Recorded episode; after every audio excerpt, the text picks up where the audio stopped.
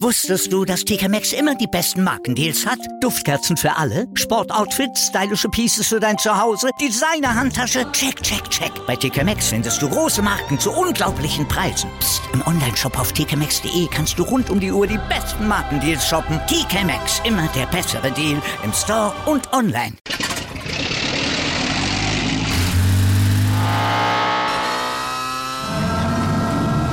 Von 0 auf 100. Aral feiert 100 Jahre mit über 100.000 Gewinnen. Zum Beispiel ein Jahr frei tanken. Jetzt ein Dankeschön, rubbellos zu jedem Einkauf. Alle Infos auf aral.de. Aral, alles super. Hackmans MMA Show mit Sebastian Hacke auf meinsportpodcast.de.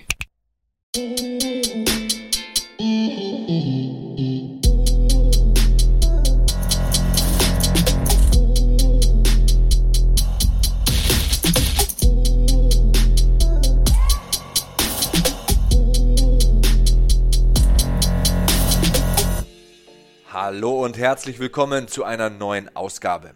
Wie ihr sicher wisst, haben Flo und ich unseren YouTube-Kanal gestartet. Der Channel heißt Championship Rounds. Lasst unbedingt ein Abo da, das wäre mega von euch, Leute. Wir freuen uns auch über Kommentare, Anregungen, Feedback und viele, viele Likes. Unsere Gespräche erscheinen erst auf YouTube und dann wenige Tage später hier. Ihr könnt also den Podcast natürlich weiterhin hören, aber jetzt kommt's, ihr solltet trotzdem regelmäßig auf unserem Channel vorbeischauen, denn dort gibt's viele exklusive Inhalte, die über die reine Audiospur nicht so funktionieren. Also, abonniert die Championship Rounds auf YouTube, genießt den Podcast und damit viel Spaß mit der neuen Episode. Servus da draußen. 2022 hat begonnen. Wir haben euch in den letzten Videos ja schon das Jahr Revue passieren lassen, haben euch einen guten Rutsch gewünscht. Ich hoffe, ähm, ihr seid dementsprechend auch gut ins Jahr gestartet. An der Stelle nochmal ein frohes Neues. Ähm, MMA aktuell natürlich ein bisschen auf Eis gelegt. Sebastian, ne? ich hoffe, du hast noch nicht allzu sehr, ich sag jetzt mal Heimweh, Sehnsucht nach weiteren Events, aber es gibt ja schon einiges, was in Aussicht ist. Ähm, dementsprechend haben wir uns vorgenommen, mal eine Vorschau zu machen, eine kleine Prediction für das Jahr 2022. Ähm, aber zuallererst mal ganz formell, wie geht's dir? Äh, mir geht's sehr gut. Ähm, ich habe mich richtig vollgefressen jetzt über die Feiertage und äh, ja, bin heute gleich mal 10 Kilometer laufen gegangen. Gehe auch mehr ans Eisen zurzeit und auch von meiner Seite. Ein gesundes, ein frohes, ein glückliches, ein erfolgreiches neues Jahr 2022, Freunde. Der Pulli äh, passt gut zum Eisenstemmen. Ich glaube, nur die wirklichen OGs erkennen das Logo. Ja, jetzt hast du es natürlich verraten. Das alte UFC-Logo da ist für die richtigen Heads. Äh, ja, nice. Wir haben uns vorgenommen, mal ein paar Prospects hier zu picken, ein paar Ones to Watch, ein paar Kämpfer, die man noch nicht wirklich auf dem Schirm hat. Also jetzt nicht sagen, keine Ahnung, Hamza Chimaev und übrigens Prochaska sieht auch ziemlich erfolgreich, äh, vielversprechend aus, wird vermutlich erfolgreich sein. Ähm, war eine interessante Rubrik, finde ich, die wir uns da ausgesucht haben. Mal so ein paar, paar Namen rauszusuchen, von denen man denkt, ich glaube, die kennt noch nicht jeder, aber ich könnte schwören, die reißen dieses Jahr ab. Ähm, kurzer, kurze Ankündigung auch, wir haben auf jeden Fall auch vor, diese Videos am Ende des Jahres nochmal gemeinsam zu schauen und das ein bisschen fremd zu schämen, was wieder für Kandidaten ganz hoch angerechnet haben. Ich glaube, das könnte natürlich eine Gelegenheit sein, hier Credibility aufzubauen und zu zeigen, man weiß schon ein bisschen, wovon man spricht, aber hm, wer weiß. Ich habe da schon ein paar gewagte Namen dabei. Ich bin mal sehr gespannt, wen du ähm, mir mitgebracht hast. Auf der anderen Seite ist es natürlich auch so, ich glaube, das muss man vorneweg auch nochmal deutlich machen. Was kann man schon wirklich stichhaltig vorhersagen in so einem verrückten Sport, in einem Sport mit so vielen Möglichkeiten und äh, Dingen, die schiefgehen können und Verletzungen und dann ist eine Pandemie und ja, es ist wirklich schwierig, das zu machen, aber wir versuchen es einfach trotzdem. Also ich für mich habe so ins Auge gefasst fünf UFC-Athleten beziehungsweise Athletinnen, auf die man 2022 ein Auge werfen sollte. Und ja, natürlich kommen dann die alten Bekannten in den Kopf. Hamzat Kimaev hast du zum Beispiel genannt. Ähm, ich habe für mich festgesetzt, ich will vier Kämpfe oder weniger bei diesen Kandidaten in der Bilanz stehen haben. Diese Kämpfer und Kämpferinnen, die ziemlich neu in der UFC sind, sollten Potenzial besitzen, aber sie sollten noch nicht allzu viel gezeigt haben in der UFC. Und äh, ja, wir beschränken uns heute auf die UFC. Bei Bellator gäbe es natürlich so einen Jaroslav Amosov äh, mit einer Bilanz von 26 zu 0 oder Kayla Harrison, über die hatten wir letztens äh, ordentlich gesprochen und ausführlich gesprochen. Aber hier geht es halt um UFC Prospects, wie du es schon richtig formuliert hast. Yes, ja, gut, das waren jetzt auch zwei Namen. Also ich glaube tatsächlich, viele Leute sehen andere Organisationen nicht. Der Amosov, ist, ich meine, der ist schon Champ, ne? Das ist jetzt eigentlich kein No-Name. Aber Mann, wenn Leute den wirklich nicht auf dem Schirm haben, da hat Sebastian einen Namen rausgehauen.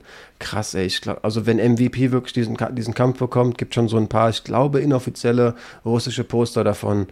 Der tut mir leid, ey der typische Wrestle-Fuck kommt da, glaube ich, auf jeden Fall. Aber auf der, anderen Seite, auf der anderen Seite musst du auch sagen, es gibt über 600 unter Vertrag stehende Athleten und Athletinnen in der UFC. Auch da hat man ja teilweise nicht alles auf dem Radar, auf dem Schirm und manche fliegen auch unterm Radar, berechtigterweise oder unberechtigterweise, aber wir haben mal die rausgesucht, von denen wir denken, dass sie unberechtigterweise unterm Radar fliegen. Yes. Du hast auch schon gesagt, du hast eine Dame dabei, finde ich interessant. Ich würde einfach mal be beginnen und habe mir auch in den Kopf gesetzt, Mann, es gibt schon, ich Hand aufs Herz, ich bin bei einem Schwergewichtskampf zwischen zwei Männern in der Regel, wenn ich wirklich so eine Tendenz ausmachen soll, begeisterter dabei, als wenn sich zwei ähm, ähnlich gerankte Frauen von mir aus im Bantamgewicht ähm, die Fäuste um die Ohren hauen. Aber ich dachte mir, hey, auf jeden Fall will ich mindestens eine Lady hier dabei haben. Ähm, und interessant wird es, finde ich, wenn ich dir ankündige, dass ich eine Frau habe, die mal auf der Nummer 2 in den UFC-Rankings stand und wir gerade davon sprechen, dass wir von Prospects reden. Natürlich ist die irgendwo kein Prospect, aber ich weiß, dass es viele Leute gibt, der Sport ist jung, die sie entweder wirklich noch nicht kennen oder inzwischen ein bisschen vergessen haben. Aber und ich hoffe so sehr, dass diese Frau dieses Jahr endlich wieder aktiv wird, denn sie war es lange nicht. Ich habe als Na Na Name Nummer 1 mitgebracht Tatjana Suarez. Ähm, für viele Leute ja, entweder ein Name, den sie nicht kennen, oder vielleicht auch einfach ein Name, der ein bisschen in Vergessenheit geraten ist, war auf jeden Fall für mich, als ich so wirklich so richtig angefangen habe, mich mit MMA zu beschäftigen, so die große Hoffnung im Strohgewicht der Frauen, hat einen sehr krassen Stil, es wird eine wirklich gute Grapplerin, ich habe mal rausgeschrieben, was die Frau sportlich erreicht hat, damit die Leute vielleicht wissen, von was wir sprechen. Die hat ähm, zweimal Bronze bei den Wrestling World Championships geholt und zweimal Gold bei den BJJ World Championships. Also die Frau ist wirklich am Boden. Eine absolute Eins, leider Gottes wirklich von Verletzungen geplagt. Ähm, ja, fing schon an, als sie sich auf Olympia 2012 vorbereitet hat. Da hatte sie, eine Schild, hatte sie Schilddrüsenkrebs. Äh, ähm, dabei wurden der Lymphknoten und auch die Schilddrüse entfernt, wo man das, das erste Mal dachte, boah, sportlich könnte das auch irgendwie so ein schwerer Eingriff seine Folgen haben. Dann hat sie im Juli 2019 sich am Knie verletzt, musste sich eine OP unterziehen. Ähm, natürlich Knieverletzung immer eine krasse Sache, und aber es war klar, okay, die Frau wird endlich zurückkommen ähm, hat sich dann auf den Kampf mit Mutter Ferry vorbereitet und gerade wirklich zwei Jahre später, Juli 2021, am anderen Knie auch noch verletzt, musste erneut operiert werden und ist halt jetzt wirklich ewig draußen. Er hat zuletzt im Juni 19 gekämpft. War nach dem Kampf, den hat sie sich ungeschlagen gegen Nina Nunes, ähm, war sie wirklich auf der 2 im Strohgewicht, hatte aber auch schon vor Mutter Ferry, ist ja schon klar, die Frau ist da auch aktiv, angekündigt, ich komme im Federgewicht zurück. Ich persönlich hoffe mir einfach, dass sie einerseits, und das ist ein, schon ein Hot Take nach so einer langen Auszeit, dass sie einfach an der alten Qualität anknüpfen kann und wir sie im Jahr 2022 wiedersehen und sie sich quasi den Leuten, die eben noch nicht vor zwei Jahren im Sport verankert waren oder, oder den vielleicht nur so oberflächlich verfolgt haben, sich quasi neu vorstellen kann. Ein bisschen reingemogelt, sie ist kein Prospect, aber ich habe die hier mit reingepackt und mein erster Name ist, wie gesagt, Tatjana Suarez.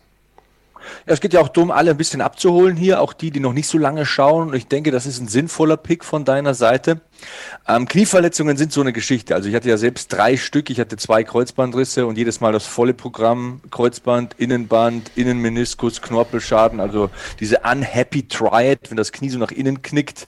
Die hatte ich rechts und links. Also ich weiß, wie ekelhaft, wie schmerzhaft vor allem und ja, mental fordernd das auch sein kann, wenn du dich mal wieder zurückkämpfen musst und immer wieder von vorne anfangen musst. Aber ich äh, würde es ihr gönnen. Das ist eine Hammerkämpferin. Grappling, erste Sahne, höchst stabil. Und ja, gefällt mir dieser Pick und in diesem Sinne komme ich zu meinem Pick, zu meiner Nummer 5 in diesem Ranking. Wir haben es auch immer mit diesen Top 5s. Ne? Ähm, ich habe hier Alex Pereira. Und zwar, der kämpft ja im Mittelgewicht, hat erst einmal gekämpft in der UFC. Viele kennen den vielleicht auch noch nicht. Ähm, hat zum Beispiel einen K.O.-Sieg gegen Israel Adesanya im Kick Kickboxen in seiner Vita stehen. Also das ist ein ausgezeichneter Kickboxer. Pound for Pound wahrscheinlich einer der besten Kickboxer der Welt, war Glory Champion im Mittelgewicht und Halbschwergewicht, was ja auch schon Wahnsinn ist eigentlich. Einziger ever. Ist das hat noch nie jemand Einziger ever.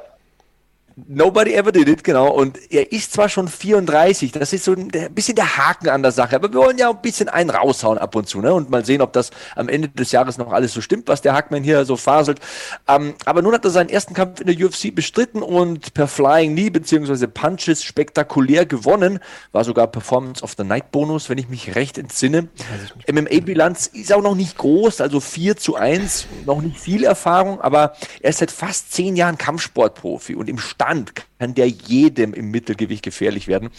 Am Rest muss er natürlich arbeiten, das gebe ich zu. Was mich an ihm begeistert, und deswegen habe ich ihn auch rausgesucht, ich bin Fan von Stories. Ich mag die Geschichten hinter den Kämpfern und Kämpferinnen.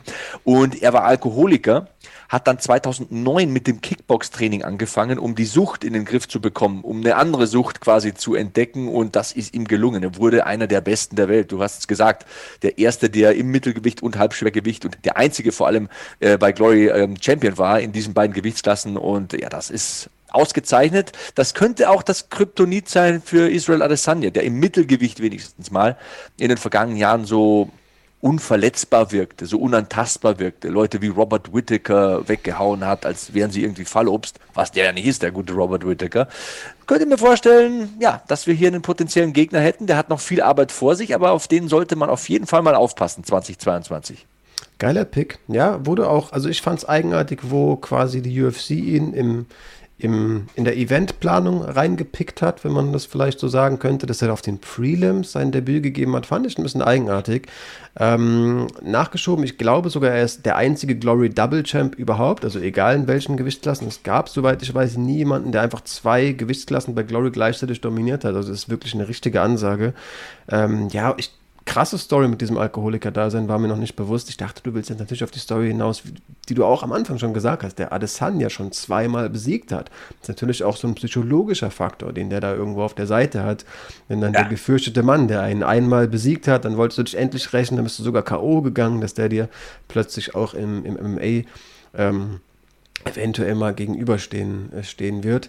Glaube ich, Bruno Silva als nächsten Gegner schon fest, soll irgendwie im März angesetzt sein. Das ist natürlich auch ein harter Brocken, den er da aus dem Weg ähm, packen muss. Aber ja, diese Vorbereitung mit Glover, das könnte schon wirklich ein gutes. Also die könnten sich geil ergänzen. Ne? Hat auch gegen Michaelidis im Nachhinein für mich was gesagt, was so Klar kann eine Phrase sein, kann er der Herr gesagt haben, aber ich hatte das Gefühl, dass jemand von so einem Kaliber, der der sagt halt nicht einfach irgendwas und wird schon wissen, dass man Kampfsport auch wirklich ähm, analysieren kann. Der meint, ähm, dass er gemerkt hat, weil denn das, der Gameplan von Michaelidis war ja ganz klar, ich bringe diesen Kickboxer auf den Boden, das ist ja auch das einzig Sinnvolle, dass er wirklich schon Sinnvoll. gespürt hat, der Haushalt nicht gut mit der Energie, der wirkte auch, als er die Underdogs drin hat und die Takedowns verteidigt hat, relativ ruhig, der Pereira.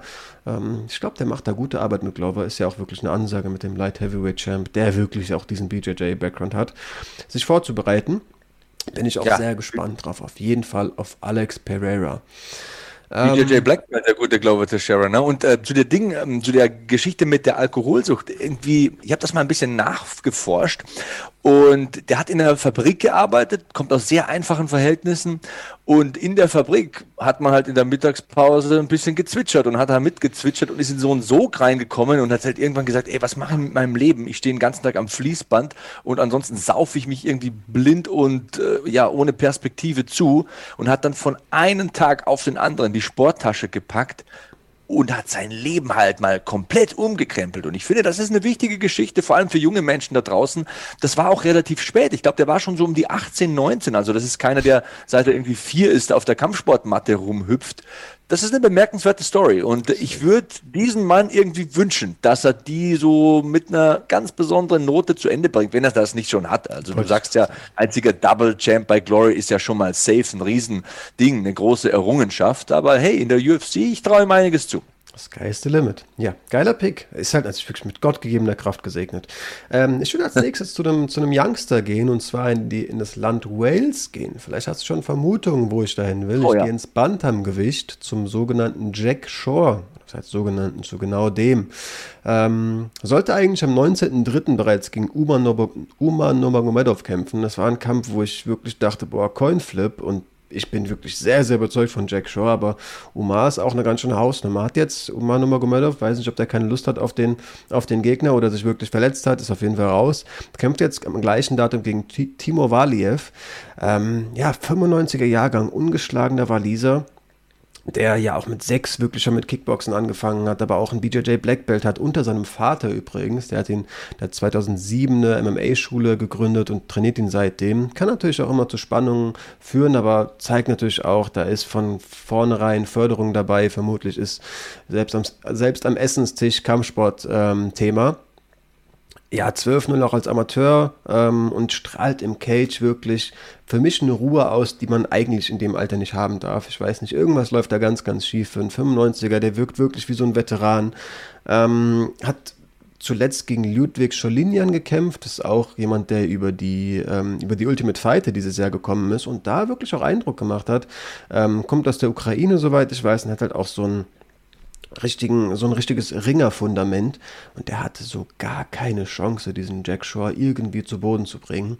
Im Stand absolut keine Chance. Das war so der Kampf. Ich hatte ihn vorher schon auf dem Schirm und habe halt einfach nur oft auch gehört, dass er so wirklich sehr gut sein kann äh, oder soll. Habe diesen Kampf wirklich dementsprechend aufmerksam geschaut und war wirklich vor allem beeindruckt davon, was für eine Ruhe dieser Mann ausstrahlt und wie rund einfach auch sein Game ist. Also wie gesagt, diesen BJJ Black Belt, aber auch diesen jahrelangen Kickbox-Background. Vor allem wirkt er ergibt sich ein bisschen daher, dass du so zwei so gute Fundamente hat, hast, aber der strahlt aus, als ob es ihm wirklich komplett egal ist, wo denn der Kampf stattfindet. Also gegen diesen Ludwig Scholinien hat er wohl wissend, der ist ein Ringer, den Kampf im Stand ähm, bestritten, aber wenn wirklich die Gelegenheit wie auf dem Silbertablett da war, dann hat er den Takedown halt eben selbst initiiert und den zu Boden gebracht und wirkte dabei so ungezwungen. Wenn er das wirklich schafft, das generell und immer im Cage auszustrahlen, dann, dann male ich dem Mann wirklich, oder dem, dem jungen Mann würde ich sogar nochmal betonen, wirklich einiges aus. Ähm, ich glaube, ja, das Jahr 2022 wird sein Jahr. Aktuell ist er non-ranked. Ich predikte auf jeden Fall gerankt ist er mal, ähm, wenn wir diese, dieses Video in einem Jahr erneut schauen. Ja, es ist verrückt. Also, wo wir stehen als Mixed Martial Arts Fangemeinde, Kämpfer, als Kampfsport allgemein, ist völlig unfassbar, wie sich dieser Sport entwickelt hat. Was da aus Wales, aus so einem kleinen Land, für Leute kommen. Es ist Wahnsinn. Ich spreche von Leuten. Das ist ja nicht der einzige. Das ist ein ganz, ganz kleiner Fleck auf der Landkarte und da kommen Top-MMA-Kämpfer her. Also dieser Sport ist global, er ist groß, er wächst. Das macht einfach so Bock auf 2020. Ähm, ja, wirklich ein guter Pick. Den hatte ich jetzt gar nicht so im Kopf. Muss mich fast ein bisschen schämen dafür. Ach, es gibt so viele vielversprechende Talente. Ich, ich habe, du hast mal gesagt, dein, dein Anspruch ist, dass die maximal vier Kämpfe haben. Ich habe halt wirklich, ich habe so eine Seite gefunden, die auch weiter als die Top 15 ähm, die UFC-Rankings aufzählen. Mein Anspruch war nur non-ranked Leute ähm, zu picken. Okay. Dementsprechend habe ich auf ihn geschielt und wusste, ja, der ist es. Aber ja, ich habe gerade Uman Nomagomedov erwähnt, den hätte man auf jeden Fall genauso erwähnen können, so als ein Beispiel. Also, man kann die ganzen Talente gar nicht auf dem Schirm haben. Der hat aber der, bei mir. Der nächste Name bei mir der nächste Name bei mir ist auch einer, den du schon genannt hast. Es ist Bruno Silva, auch einer im Mittelgewicht und du hast ja die Kampfansetzung schon angesprochen. Bruno Silva hat von seinen vergangenen 18 Profikämpfen 17 Stück gewonnen. Also der Typ ist eine ganz, ganz extreme Maschine. Seit dem Jahr 2010 aktiv. Das ist so ja, der Unterschied zu Alex Pereira. Ne? Der ist schon lange in diesem Game. Beide natürlich lange beim Kampfsport dabei, das muss man auch immer dazu sagen. Ähm, hat versucht, über die Ultimate Fighter Brazil in die UFC zu kommen und ist da zunächst mal kläglich gescheitert, also ging ganz, ganz schief. Und im Sommer des vergangenen Jahres, hat er seine zweite Chance dann endlich nutzen können, hat äh, jetzt seine ersten drei Kämpfe in der UFC jeweils durch K.O. für sich entschieden. Also richtig Eindruck gemacht, richtig Alarm und Welle gemacht. Der ist 32 im besten Alter, extrem versiert, ein routinierter MMA-Veteran, körperlich stark und was mir bei ihm so gefällt, der wirkt so ungeheuer motiviert. Also Bruno Silva und Alex Pereira, die sollen ja am 12. März, glaube ich, aufeinandertreffen. Ich denke, nein, streich das, ich denke, ich bin mir sicher, das ist ein Kampf, den erstens mal nicht viele auf der Rechnung haben so. und ein Kampf, den zweitens mal verdammte Axt jeder sehen soll. Das wird ein Schlachtfest, Freunde. Also das wird richtig grob. Und ja, schaut euch das an. Hast du halt, ne? Du hast ja quasi ein Bein selbst gestellt. Einer von denen muss ja verlieren, aber trotzdem sind beides so vielversprechende Männer. Ähm, ich glaube auch beide sind so motiviert und in einem Alter, in dem sie wissen, jetzt Vollgas, ich bin in der UFC, niemals wird es der einzige, was heißt niemals, wie du gesagt hast, der Sport ist unvorhersehbar, aber ich glaube nicht, auch einfach nicht, dass es der einzige Kampf ist, den die im, Jahr 2022 ähm, bestreiten werden. Glaube ich ja, auch nicht. Vielversprechend sind sie beide wirklich sehr. Ich würde mich da auch so ungern festlegen, wer da, wer da, wen ich da so mit, der, mit einem C vorne sehe. Werde ich sehr, sehr gespannt verfolgen. Ich musste gerade richtig schmunzeln, als du gesagt hast, es gibt so viele Leute aus Wales und das ist ja so ein kleines Land. Ich habe eine ähnliche Rede quasi mir schon so ein bisschen zurechtgelegt und mal gegoogelt, wie groß denn dieses Land ist, wie viele Einwohner die haben. Und es sind rund drei Millionen. Das habe ich bereitgelegt, einfach natürlich, weil ich im Land bleiben will und weil es so verrückt ist, wie du gesagt hast. Es ist kleiner als Berlin, dieses Land. Das ganze Land hat weniger Alter, Leute als Berlin. Das ist nicht mal die Hälfte von Österreich und Österreich ist schon klein, aber da, da, da kennt man ja wenigstens ein paar. Ne? So, das ist ja nicht mal die Hälfte davon. Und das ist so verrückt, wie dieser Sport sich entwickelt. Bei mir hier hinten hängt irgendwie so ein UFC äh, Vintage äh, 1993 MMA Shirt, mhm. wo dieser Sport so in einem Vierteljahrhundert hingekommen ist. Also das ist völlig surreal, völlig krank, völlig krank. Ja, aber also du musst dir natürlich auch vor Augen führen, dieser Sport hat es in die ganze Welt geschafft. UFC ist je, aus jedem Land irgendwie so ein bisschen vertreten. Es gibt Leute, die Kampfsport betreiben und irgendwann wirst du mitbekommen, krass, es gibt auch MMA und das Größte im MMA ist, ist ähm, eben die UFC. Und mir geht es darum, in meinem Kopf, erster Gedanke, ja, ich habe die ersten Namen, die ich aufgeschrieben habe, dann auch einfach behalten, weil ich dachte, hey, das wird schon, ich vertraue auf mein Bauchgefühl, aber ich überlege aus der kompletten Welt, was sind die fünf Leute, die ich gerade hervorheben möchte an Talenten in der UFC. Und mir fallen zwei Waliser ein. Das ist halt so crazy, denn ich möchte zum nächsten Namen gehen. Ich möchte zu Mason Jones kommen. Auch ein Waliser, ähm, der jetzt dreimal in der UFC schon aktiv war und bisher wirklich auf dem Papier nicht so viel versprechend, also jetzt in der UFC noch nicht so viel versprechend aussah.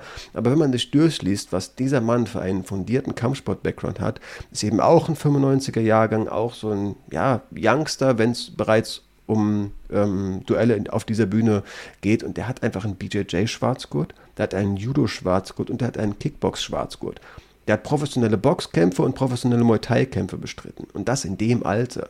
Also natürlich wird man auch so ein bisschen blind, finde ich, wenn man sich mit diesen ganzen, ja, mit solchen, solchen Zahlen und Aussagen bei UFC-Kämpfern beschäftigt. Irgendein Schwarzgurt haben die ja fast alle, als wäre das nichts.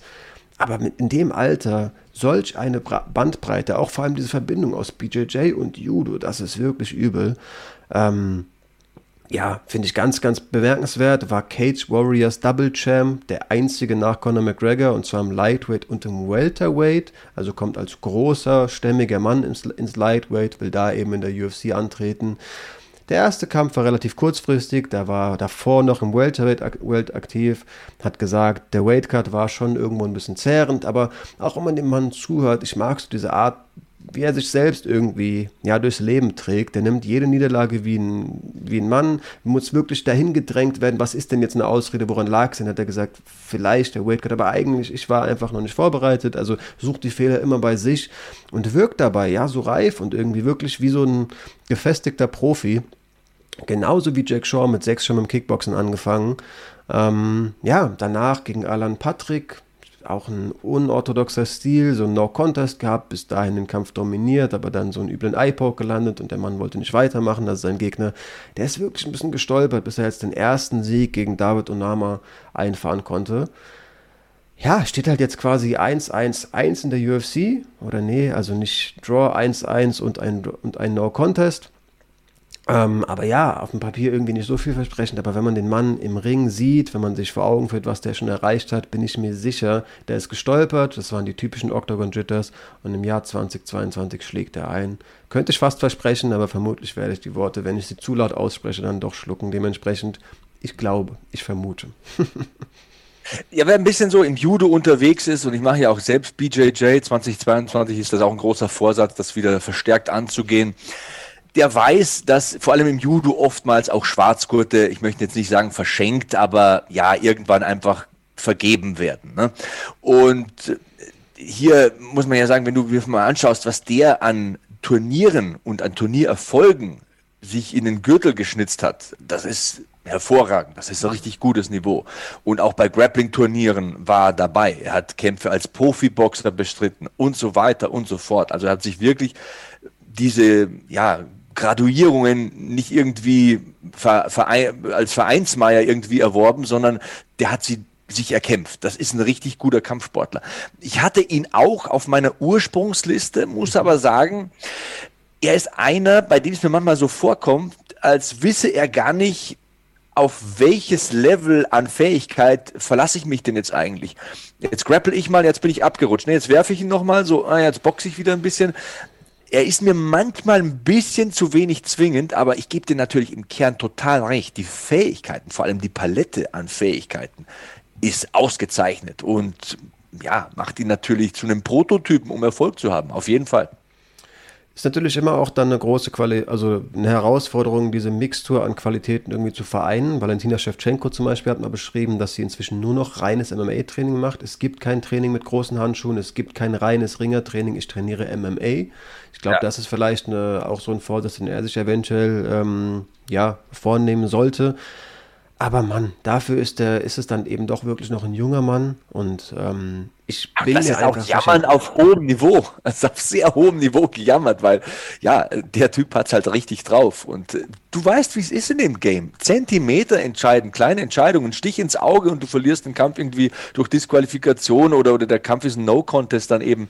Ähm, so kleine Entscheidungen, Sekundenbruchteile, fällen dann ein Urteil über eine Karriere oder machen eben so eine Eins in eine Bilanz, die vorher dann eine Null hatte.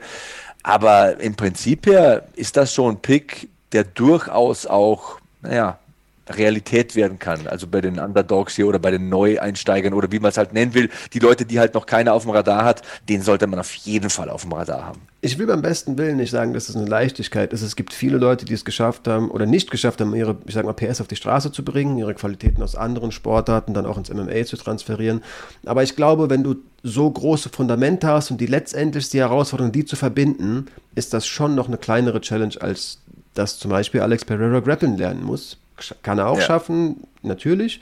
Ähm, und leicht zu nehmen ist es auf keinen Fall auch. Dann eben ne, Cage Wrestling und sowas ist ja wirklich eine Sache, die kommt dann einfach dazu. Das, das gibt es vorher nicht. Und die, die Übergänge, wann ist was angebracht, ist auf jeden Fall auch schwer. Aber ich glaube, es ist ein bisschen leichter und ich traue es dem Mann auf jeden Fall zu. Ist irgendwie so, ich ne, nehme mir den Vergleich. Einer hat ein Auto. Und das Auto ist ein ganz gutes Auto. Es hat Allrad und es ist ein Kombi, du kannst was reinpacken. Es fährt auch ziemlich schnell, aber so ein Typ, der hat halt einen Ferrari und einen, äh, keine Ahnung, einen Jeep und irgendwie einen, einen, Kombi und einen SUV, der hat halt für alles irgendwie eine Antwort. Ne? Der muss nur entscheiden im richtigen Moment, hm, heute regnet es, ist ein bisschen glatt, komm, ich nehme den SUV oder nee, nee, ich nehme doch das Auto mit Allrad. So, heute ist die Straße frei, so, es ist Sonnenschein, 30 Grad, ich nehme den Ferrari. So, die Entscheidung muss er halt fällen. Aber es ist schon irgendwie ein bisschen besser, so vier, fünf Autos in der Garage zu ste stehen zu haben. Ich glaube, da sind wir uns alle einig. Ich denke auch, der schraubt die alle auseinander und bastelt sich ein Batmobil da raus und dann, dann ist er vorbereitet. Monster Truck. Genau. Ja. Was ist dein nächster um, ähm, Pick? Mein nächster Pick, meine Nummer drei ist Manel Kapp im Bantamgewicht. Und Manel Kapp ist ein Kämpfer mit internationaler Erfahrung. Also wer ihn noch nie gesehen hat, dem empfehle ich einfach mal den YouTube-Kanal von Ryzen MMA. Kann man kostenlos sehr, sehr viele, sehr, sehr gute Kämpfe schauen. Vor allem die Schlachten zwischen Manel Kapp und Kai Asakura habe ich mir nochmal angeschaut. Also das ist echt sehenswert. Kapp war ja sogar Champion bei Ryzen, musste dann den Titel nach dem Wechsel zu UFC abgeben. Aber er hat einen großen Eindruck hinterlassen lassen in Japan, im Land der aufgehenden Sonne. Dann in der UFC angekommen, Debüt lief überhaupt nicht nach Plan, also gegen Alejandro Pantoja, da hat er zu viel rumgespielt für meinen Geschmack, war einfach zu wenig zwingend, hat dann nach Punkten verloren. Zweiter Kampf, dann eine völlig unnötige Split-Decision-Niederlage gegen Matthäus Nicolau. Ich bin mir aber total sicher, und das klingt total komisch, auch wenn man sagt, er hat jetzt zweimal verloren und hat es irgendwie, wie du sagst, nicht geschafft, die PS auf die Straße zu bringen. Ich bin mir total sicher, der Mann kann mehr. Und das habe ich auch nach diesen beiden Niederlagen gesagt. Und deswegen hat er auch von der UFC noch zwei Chancen bekommen und das ist dann gut gelaufen. Also gegen Odie Osborne bei UFC 265 hat er einen tollen Knockout gezeigt, dann einen TKO-Sieg gegen Salgas Sumagulov im Dezember des vergangenen Jahres und da hat man echt gesehen, wenn er muss, wenn er weiß, so jetzt muss ich aber wirklich, dann kann er auch. Und äh, der Vater war Weltmeister im Boxen. Der Typ hat irgendwie mit drei oder vier angefangen, ähm, so irgendwie Training zu machen mit dem Dad äh, und Seil zu springen und so kleine Handschuhe anzuziehen. der macht das echt lange. Der macht das aus Instinkt. Der hat ein richtiges Talent. Der hat das so ja, in die Wiege gelegt bekommen, so in die DNS eingeflößt bekommen. Ich traue dem echt was zu, wenn er es vom Kopf her packt. Nicht immer zu showboaten und nicht immer den großen Macker da raushängen zu lassen und den dicken Maxe da zu machen, sondern sich einfach straight äh, zu konzentrieren auf das Handwerk. Da hat der echt eine große Zukunft. 100 Prozent. Das ist so ein begnadeter Striker. Ja, der Starboy ist ja sein Nickname. Da hat, hast du schon auch für mich die richtige Kritik äh, geäußert. Ist halt, glaube ich, auch einfach ein Showman, versteht sich auch als der. Also der Cristiano Ronaldo-Jubel ist ja im Vorhinein schon vorprogrammiert, dass er den dann, sollte er jemanden ausnocken, bringt. Ähm, macht natürlich auch seine, seine Spielchen im, im Octagon selbst. Aber ich hatte bisher nur so das Gefühl, dass er nicht so ein gutes Gefühl für den Kampfverlauf hat. Also ich kenne das auch sehr gut aus, aus dem Selbst, aus dem eigenständig Sport machen, sei es jetzt Fußball spielen oder nicht. Wenn du drin steckst, ist es halt einfach auch schwerer, wirklich einen Verlauf zu eher einzuschätzen, als wenn du eben Zuschauer bist, natürlich. Ich hatte gegen Pantoja eigentlich nicht das Gefühl, dass er wirklich schlechter ist. Er war effizient und wenn er getroffen hat, finde ich auch ein bisschen entschlossener, aber hat halt weniger getroffen. Er war halt einfach ein bisschen inaktiv. Und ich hatte auch das Gefühl, vielleicht hätte die Ecke den mal ein bisschen entschlossener schütteln müssen, dem sagen, ey, du liegst hinten, ja, sieht gut aus, was du machst, aber Hand aufs Herz, du triffst nur, nur einmal bis, und in der Zeit hat er dreimal getroffen. Trotzdem, ähm, wer ihn ja, in so einem, in so einem Striking Exchange sieht, der wird auch schnell erkennen, dass der wirklich Qualität hat. Auch seinen letzten, in seinem, seinem letzten Sieg beweist einfach auch Killerinstinkt. Also der merkt sofort, wie der, dass sein Gegner angeschlagen ist und bleibt da dran wie so ein Hai, der Blut gerochen hat.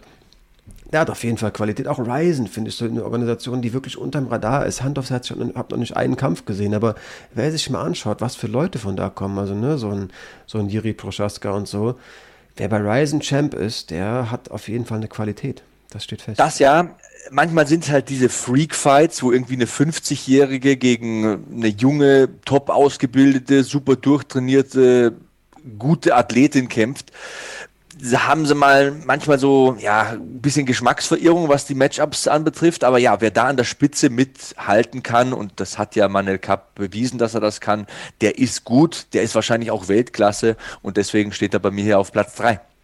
Ja, ja, verstehe ich komplett. Ich hätte so gern jetzt einfach nur aus Prinzip, um jetzt nochmal so einen Freak-Namen reinzuschmeißen, auch noch ger gern David Onama ähm, hier erwähnt. Ich will ihn erwähnen, ich will ihn aber nicht picken, trotzdem nochmal kurz erwähnen, dass ich über Mason Jones dann ganz schnell auch auf seinen letzten Gegner kam. Ähm, den schiebe ich hier rein, das nehme ich mir einfach raus. Von mir aus schreibe ich ihn irgendwie so an die Seite meines Picks. Der ist damit drauf. Ich pick hier quasi sechs Leute. Aber das, ich habe ich hab nicht zu dem Mann gefunden und hatte ihn lange auf meinem Zettel, aber habe es dann nicht geschafft, einfach nur anhand eines einzigen Kampfs zu sagen, der ist es. Aber aber wenn ich bei Mason Jones war, muss ich noch kurz nachschieben, dass der Mann auf vier Tagen Vorsprung und im gleichen Monat hat er schon gekämpft, als jemand, der sich zwischen Lightweight und Federgewicht ähm, befindet, gegen Mason Jones angetreten ist und wirklich, wirklich gut aussah gegen den Cage Warriors Welterweight Champ. Ähm, und was man noch, was man nicht vergessen darf, wenn du, ich weiß den Kampf noch ganz, ganz genau. Ich habe den voll vor Augen. Und nach der ersten Runde auf dem Stuhl siehst du, dass Oyama eigentlich 60 Prozent von seinem Pulver verschossen hat. Mhm. Das ist sehr viel Willensleistung. Ja. Mit so wenig Vorbereitungszeit, mit Anreise, Gewicht machen und, und eigentlich keiner professionellen Vorbereitung, hat er mich trotzdem, obwohl er da verloren hat, sehr stark überzeugt. Der hat sich durchgebissen, der hat alles rausgehauen, der ist über sich hinausgewachsen, der hat den Schweinehund drei, viermal abgestochen, nicht nur besiegt, sondern der hat den wirklich abgestochen, hat gefeitet bis zur letzten Sekunde. Das war so ein geiler Kampf und da gehören immer zwei dazu. Du kannst keinen guten Kampf haben, wenn einer total kacke performt und einer richtig gut.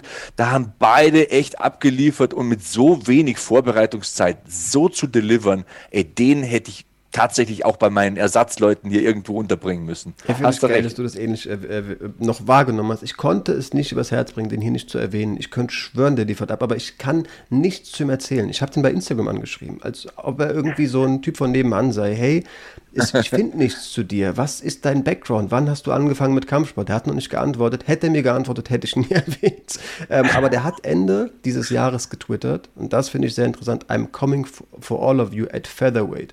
Das heißt, dieser Mann geht runter und ich glaube, wenn man sich gegen Mason Jones so gut verkauft und in diesen Gra Grappling Exchanges nicht so schlecht aussieht, dem das Gesicht wirklich ziemlich wund zu prügeln und im Striking einfach standzuhalten, dann ist es jemand, der mit einem Federgewicht auf jeden Fall einiges anstellen kann. Trotzdem, ich konnte es nicht ähm, ja, übers Herz bringen, den wirklich hier mit Überzeugung zu erwähnen, aber ich wollte ihn beiläufig nochmal kurz hier angerissen haben. Mein nächster Pick ist Shafkat Rachmanov. Ähm, der Nomade aus Usbekistan. Ich habe mal ge gelernt einfach, so wenn es so Weisheiten gibt, die die MMA mir mitgegeben hat, dann, wenn Leute mit toten Tieren auf dem Kopf einlaufen, sind sie gefährlich. Ähm, der bestätigt diese Regel einfach und ich bin fest davon überzeugt, dass der auch ja an Qualitäten, die andere Leute, die ähnlichen Kopfschmuck, äh, Kopfschmuck tragen, einfach anknüpfen wird. Ähm, ungeschlagenes Weltergewicht kämpft am 5. Februar bereits über Carlston Harris, kenne ich, kenn ich jetzt noch nicht. Ich habe auch wieder nicht viel zu ihm gefunden, außer dass er M1-Champ war und das ist eine gute Anlaufstelle. Hat einen vakant, vakanten Titel damals geholt und auch einmal verteidigt. Kämpft aus Kasachstan, kann leider kein Wort Englisch. Zu ihm als Persönlichkeit ist schwer zu finden. Ich habe irgendwo gelesen, dass er einen relativ normalen Kassiererjob vor dem Kampfsport ähm, ausgeübt hat. Aber ich habe halt sein Debüt bereits gegen Alex Oliveira gesehen und die gleiche Submission gegen Michael Praceres. Ähm, ist ein recht großes Weltergewicht. Tatsächlich gegen Praceres hat er mich nicht so wahnsinnig überzeugt. Ich habe ihn wirklich schon so zu den Sternen äh, ja, romantisiert gezählt? vermutlich, gezählt, genau, aber man sieht einfach, dass der auch wieder so ein rundes Game hat. Das, wie gesagt, 1,85 im Welterweight groß, auch 1,96 eine riesige Reichweite und halt diesen vernichtenden Grappling-Background. Also, wer, wer sich anschaut, wie leicht der Alex Oliveira auschoked und sich dann nochmal vor Augen führt, dass der auch einen ganz guten BJJ-Hintergrund hat, der wird auch schnell verstehen, das ist ein ziemlich vielversprechender Kämpfer. Ich sage ja immer, die größte Waffe im Kampfsport, das sind nicht irgendwelche Kicks oder Schläge oder Takedowns. Die größte Waffe im Kampfsport ist Pace. Wenn du dem Gegner dein Tempo aufdrücken kannst, wenn du entscheidest, und zwar fortwährend, wo findet der Kampf statt, wie findet er statt, clinchen wir, grappeln wir, liegen wir am Boden, striken wir.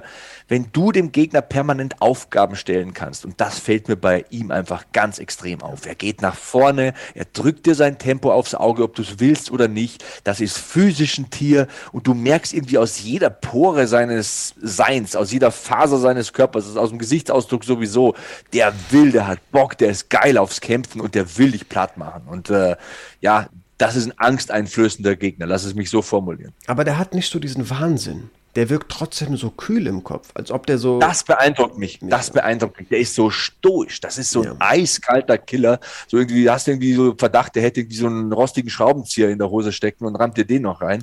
also der, der Typ ist ganz, ganz unheimlich und der bereitet vielen schlaflose Nächte in dieser Division. Yes, mein Mann. Dann komme ich zu meiner Nummer zwei. genau mein Typ. Matthäus Gamrot ist meine Nummer zwei. Und ich weiß, Leute, ich weiß, Leichtgewicht ist immer tricky, ist eine Wahnsinnsdivision, super dicht, was die Qualität betrifft.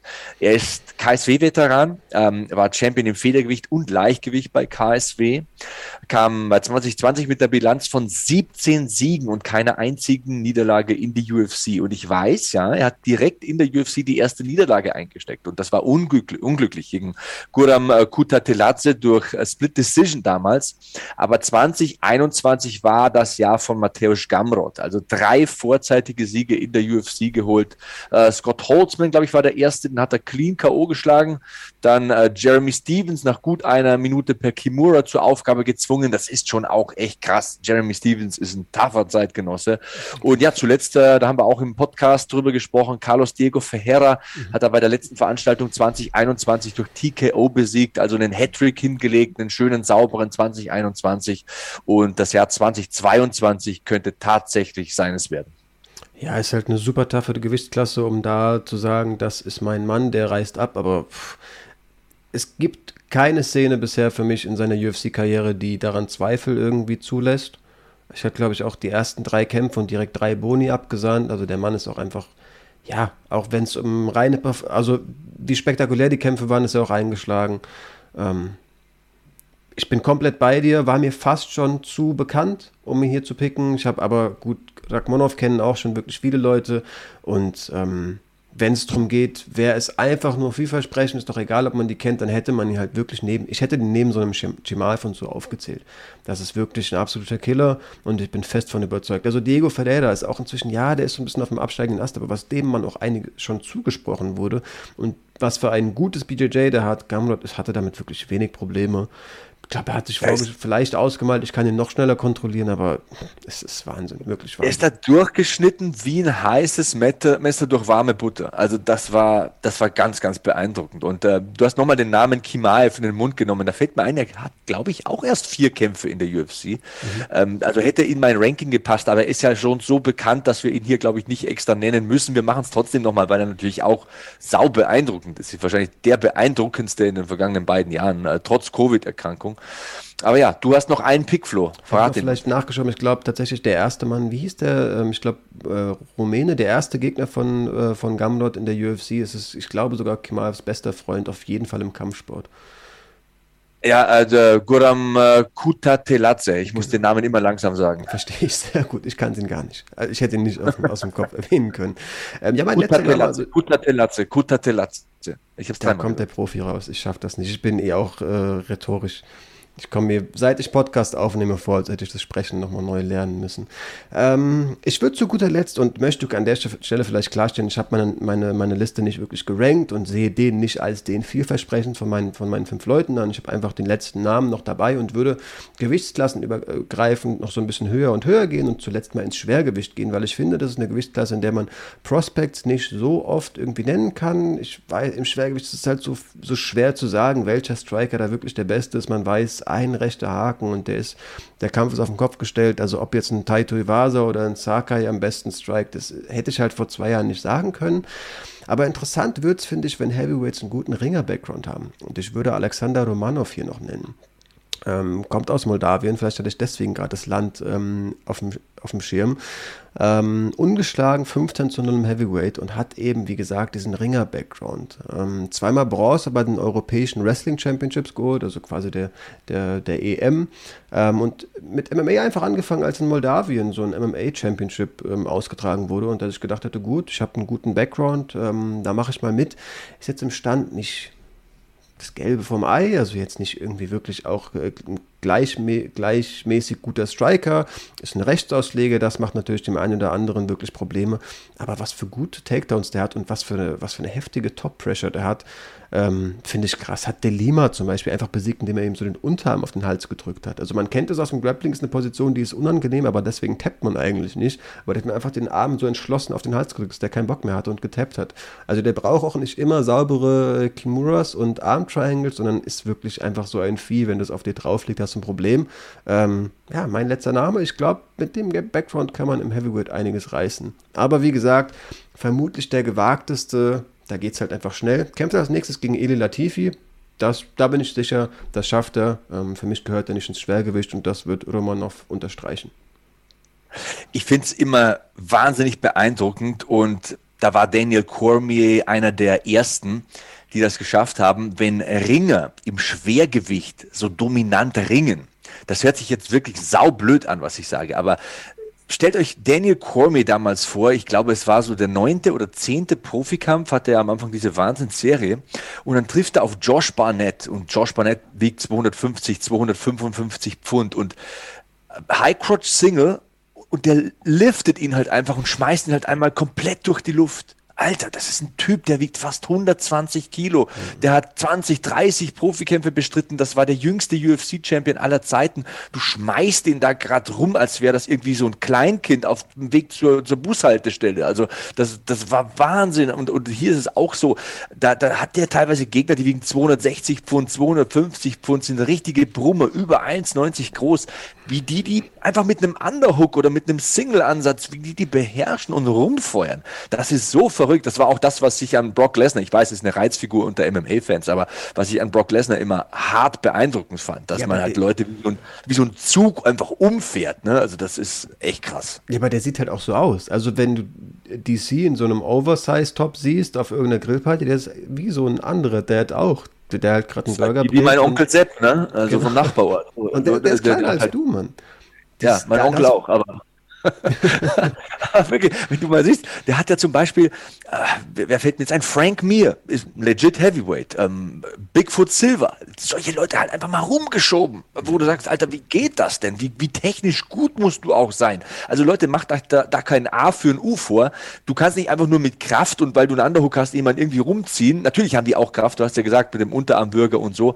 Aber was das technisch an Verständnis voraussetzt und wie gut du den eigenen Körper und die eigene Hüfte unter den Körper des anderen schieben können musst, wie du auch den Körper und die Physiologie des anderen verstehen musst, wie dreht sich der Arm, wie dreht sich ein Bein, wo muss ich rumdrehen, das ist so faszinierend, das ist eine Wissenschaft und solche Leute, die entscheiden einfach mal, wo findet der Kampf statt, weil wenn der dich clincht und der die Distanz überwindet, dann schiebt er dich halt an den Zaun, wenn er will oder er trägt es in der Mitte aus und macht es halt nach seinem Gusto.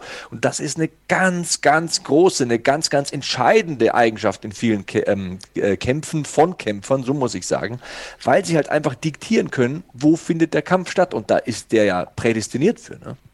Ja, es gibt natürlich auch so einen Curtis Blades und so, der irgendwann zeigt, es gibt auch ein Level, an dem es scheitert, egal wie gut der Ringer-Background ist. Aber ich weiß nicht, ich habe das Gefühl, der ist nochmal ein bisschen kühler und irgendwie ein bisschen, bisschen, ja, ich weiß nicht, der hat nochmal entschlossenere Top-Pressure. Ich mal mir viel aus. Ja, du, ja, das ist bei Curtis Blades ja zum Beispiel so ein Kritikpunkt, äh, dass er zu wenig Leute finisht, dass er sie zu sehr reitet. Aber auch da ist es halt schon krass, wenn du halt einen Volkov irgendwie einfach mal auf den Arsch setzt, wenn du das willst. Der Typ ist über zwei Meter groß. Also das ist schon sehr, sehr beeindruckend. Diese Ringer, vor allem im Schwergewicht, und da gibt's ja so wenige, Eben. die so dominant ringen, das ist schon ein extra Menschenschlag, so möchte ich es mal sagen. Was ist dein letzter Pick? Ich bin mal gespannt, ob der auch einen Ringerback hat, oder hast Meine Nummer eins. Meine Nummer eins ist tatsächlich eine Frau. Und äh, bei mir sind Leute wie Anka Laev rausgefallen, weil der für mich schon zu erfahren ist in der UFC und der ist auch schon zu sehr gerankt und so. Aber Casey O'Neill passt hier perfekt rein, weil die ist seit elf Monaten in der UFC. Die ist noch nicht mal ein Jahr hier. Hat drei Siege eingefahren, alle drei vorzeitig. Und du hast jetzt von den schweren Gewichtsklassen gesprochen. Wir sind hier in einer ganz leichten. Ähm, das ist bemerkenswert. Das passiert dann nicht so oft, dass man dreimal hintereinander Gegnerinnen finisht. Sie ist 24 Jahre jung, kämpft wie gesagt im Fliegengewicht und hey, Valentina Shevchenko gehen ja sowieso schön langsam die Gegnerinnen aus. Wenn du in dieser Gewichtsklasse, das wage ich jetzt mal zu behaupten, viele werden das jetzt vielleicht auch nicht so sehen oder mich kritisieren in den Kommentaren, könnt ihr übrigens ja, gerne schreiben hier in der Kommentarspalte, dafür ist die da. Ich sag, wenn du in so einer Gewichtsklasse wie der hier, im Fliegengewicht der Frauen, in der leichten Gewichtsklasse, vier, fünf Mal hintereinander gewinnst, dann hast du fast schon den Title Shot safe. Weil, schauen wir uns mal an, äh, Jennifer Maya, die hatte, glaube ich, eine Bilanz von drei zu zwei und hat dann einen Title Shot bekommen und hat eigentlich ganz gut performt gegen Valentina. Dann hattest du Jessica Ai, die schon gegen Valentina gekämpft hat. Die hatte vier Kämpfe in Folge verloren, hat dann das Ruder rumgerissen, hat drei in Folge gewonnen, hat sofort den Title Shot bekommen. Ähm, du hattest Jessica Andrasch zum Beispiel, die hat gegen Rose verloren und auch gegen Weili Zhang, hat dann die Gewichtsklasse gewechselt, einmal gewonnen, glaube ich, gegen Caitlin Chukagan, genau, einmal gewonnen, Title Shot. kriegt direkt den Title Shot. Und Chukagan, apropos Chukagan, ist ja auch eine, die hatte nie eine große Siegesserie. Also hat Chukagan schon mal fünf in Folge oder so gewonnen? Ich glaube nicht. Aber hatte auch eine Titelchance. Also hier haben wir ja schon drei Siege in Folge, 24 Jahre jung. Also ich behaupte, wenn die ein, zwei gerankte Gegnerinnen besiegt, dann klopft die an bei Valentina und dann ist die Mitte 20 und dann kann die noch so viel reißen.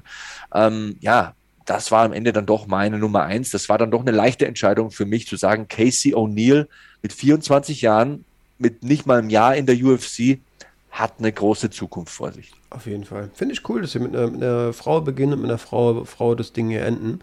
Ähm, Fliegengewicht, wie du gesagt hast, einfach nicht so dick besetzt. Es kommen für mich ein paar neue Namen ähm, hoch, von denen ich mir denke, ja, krass, die hätte ich jetzt irgendwie nicht erwartet. Die hat es gebraucht. Also so eine Manon Fioro zum Beispiel fällt mir da ein, die nächste Gegnerin von, von Jessica Ai.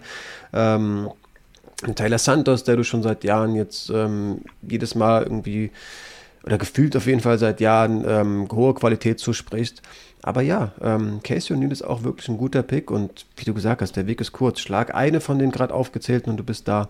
Ich hätte jetzt, hätten wir einen internationalen Podcast ähm, hier aufgenommen, auf jeden Fall mit voller Überzeugung noch Abus aufgezählt. Das ist natürlich das Prospekt aus, äh, aus dem deutschsprachigen Raum, den kennt ihr sicherlich alle. Ähm, an der Stelle, die Daumen sind auf jeden Fall auch gedrückt und ich bin fest von seiner Qualität überzeugt. Ähm, aber mochte unser Ranking. Viele Namen, mit denen ich nicht gerechnet hätte. Ähm, ich bin mal sehr gespannt, wenn wir das Video irgendwie ja, in 365 Tagen knapp äh, uns anschauen, ähm, wie sehr wir uns dann da fremdschämen, was für, was für Luschen wir da wieder erwähnt haben. Aber das bezweifle ich wirklich sehr stark. Ich bin überzeugt von allen Picks, die wir gerade genannt haben. Ähm, also schreibt uns gerne rein, wie gesagt, welche Leute, die man noch nicht so kennt, habt ihr auf dem Schirm. Also jetzt, wie gesagt, so ein Chimav und so ein Prochaska, ja, vielleicht habt ihr einen Kumpel, der den noch nicht kennt, aber für wirkliche MMA-Heads, ich glaube, so ein David Onama zum Beispiel, den kennt man nicht. So ein Jack Shaw zum Beispiel. Casey O'Neill, es gibt ja immer noch Leute, die sagen, Frauen im MMA, hm, es hat irgendwie jahrelang nicht geliefert und catcht mich heute nicht. Mann, das ist inzwischen wirklich ein anderer Sport. Also da ist eine Qualität vorhanden. Manche Kämpfe machen so viel Spaß. Ähm, ja, wir haben ja auch auf jeden Fall jetzt noch zwei weitere Teile auf dem Schirm. Wir wollen mal, und das sind wirklich gewagte Fragen, mal durchgehen, welche Champs wir am Ende des Jahres noch als Champ sehen. Ist halt wirklich so eine schwierige Challenge. Aber worauf ich sehr gespannt bin, ist das Video, wo es darum geht, welche Kämpfe wir uns im Jahr 2022 erhoffen. Vielleicht sind da ja auch ein paar Frauen dabei. Wer weiß, es gibt nur einen Weg, es rauszufinden. Lasst ein Abo da hier bei den Championship Rounds und schaut das nächste Video. Ich lese auch ganz genau die Kommentare. Ihr könnt mich ruhig zerhacken, deswegen heiße ich ja Hackel. Ne? Also schreibt mal rein, wie eure Top 5 aussieht. Und ja, wir sehen uns beim nächsten Video. Wusstest du, dass TK Maxx immer die besten Markendeals hat? Duftkerzen für alle, Sportoutfits, stylische Pieces für dein Zuhause, Designer-Handtasche, check, check, check. Bei TK Maxx findest du große Marken zu unglaublichen Preisen. Psst. im Onlineshop auf tkmaxx.de kannst du rund um die Uhr die besten Markendeals shoppen. TK Maxx, immer der bessere Deal im Store und online. Wieder live von ihrem Toyota-Partner mit diesem Leasing-Auftakt. Der neue Toyota Jahreshybrid. Ab 179 Euro im Monat. Ohne Anzahlung. Seine Sicherheitsassistenten laufen mit und ja, ab ins Netz mit voller Konnektivität. Auch am Start die Toyota Team Deutschland Sondermodelle. Ohne Anzahlung geht's in die nächste Runde. Jetzt los sprinten zu Ihrem Toyota-Partner. Dir hat dieser Podcast gefallen? Dann klicke jetzt auf Abonnieren und empfehle ihn weiter. Bleib immer auf dem Laufenden und folge uns bei Twitter, Instagram und Facebook. Mehr Podcasts aus der weiten Welt des Sports findest du auf meinsportpodcast.de.